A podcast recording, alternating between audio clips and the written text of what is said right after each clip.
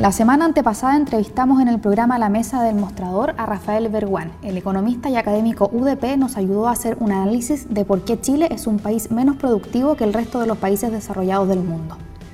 Si nos comparamos con la punta del iceberg, países como Alemania trabajan hasta 600 horas al año menos que Chile.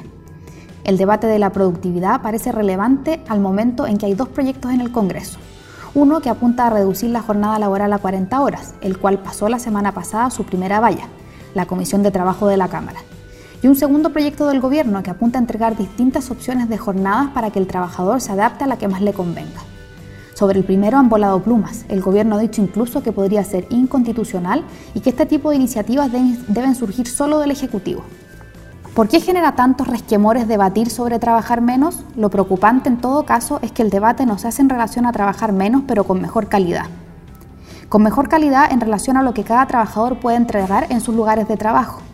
Eso va profundamente apareado a los incentivos, la capacitación y la motivación, algo que parece penar en muchas empresas chilenas.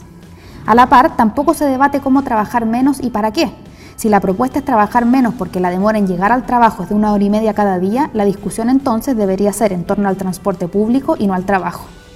El problema es que el debate de la reforma laboral y de la propuesta de la jornada de 40 horas se hace cargo de discusiones que no le competen. En el fondo es cómo ser un país con mejores condiciones no de trabajo, sino de calidad de vida.